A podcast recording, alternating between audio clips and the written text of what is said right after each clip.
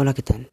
En este podcast hablaremos sobre las comunidades virtuales, para qué sirven las comunidades virtuales, características de las comunidades virtuales y ejemplos de comunidades virtuales.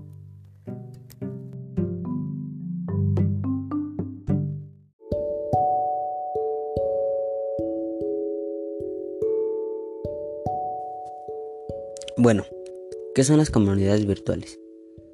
Se denomina como comunidades virtuales a determinados grupos de sujetos que concentran sus esfuerzos en el ordenamiento de datos procesados en el Internet a partir de servicios en línea. En otras palabras, son grupos de individuos e instituciones organizados cibernéticamente en torno a un margen de interés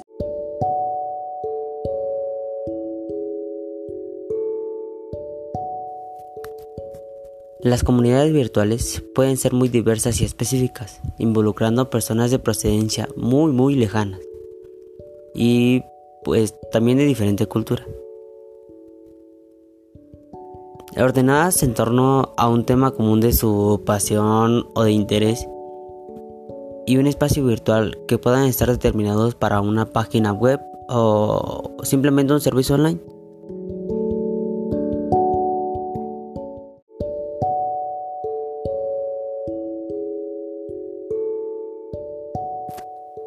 ¿Para qué sirven las comunidades virtuales? Al principio, las comunidades virtuales tienen como propósito el intercambio de, información especializada en torno a un tema o en un eje de temas, que puede ser de cualquiera, desde ciencia y tecnología hasta deportes y de literatura incluso, entre otros muchos temas.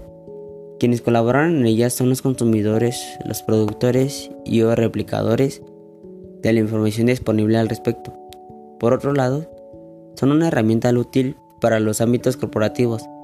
Permiten una organización interna de las comunicaciones, tanto como un control más estrecho y directo con los consumidores, organizando una comunidad en torno al producto o a la marca.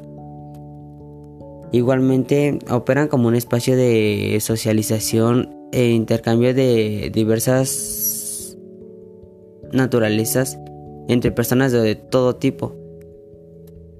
En la macro de las redes sociales y la cultura.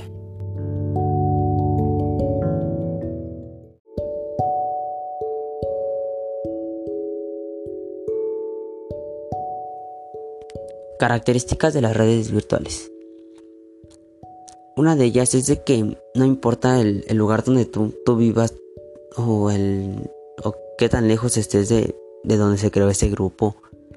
O sea, tú teniendo ese tipo de reto o estando en ese grupo online, pues tú puedes compartir información, puedes ver lo que suban los miembros de la comunidad. Otra es de que no posee una clase física en el mundo real, sino es un servicio de una página web disponible de la manera digital. Otra, característica es de que organiza a sus miembros en torno a un tema específico o un interés específico, ya sea el debate en torno a, a ciertos tipos, la creación literal, los videojuegos, las oportunidades de citas románticas, entre muchas otras.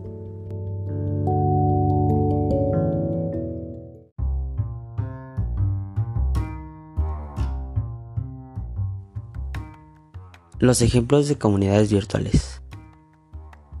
Un ejemplo muy, muy visto que es este Twitter. Es una red social que permite establecer un tablón de anuncios para leer, compartir y comentar noticias con usuarios de cualquier otra parte del mundo. Es lo que les comentaba en las características, que no importa el lugar donde estés, puedes estar en una en una comunidad virtual. Otro ejemplo muy claro podría ser, podría ser Tinder.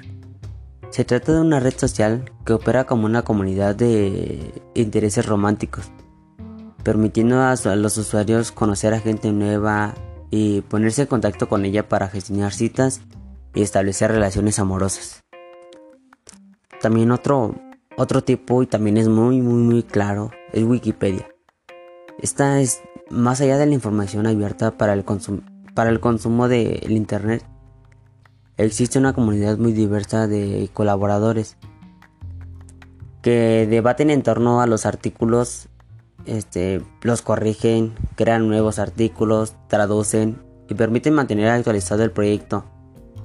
Y pues no lo dejan así como pues, solito, ¿no? Que, o sea, ponen algo ellos y ya. O sea, ellos van cambiando la información conforme pues conforme va pasando el tiempo, pues hay diferentes conceptos o diferentes significados de las cosas o o simplemente para corregir lo que en algún tiempo lo hicieron mal, lo corrigen. Se puede corregir ese tipo de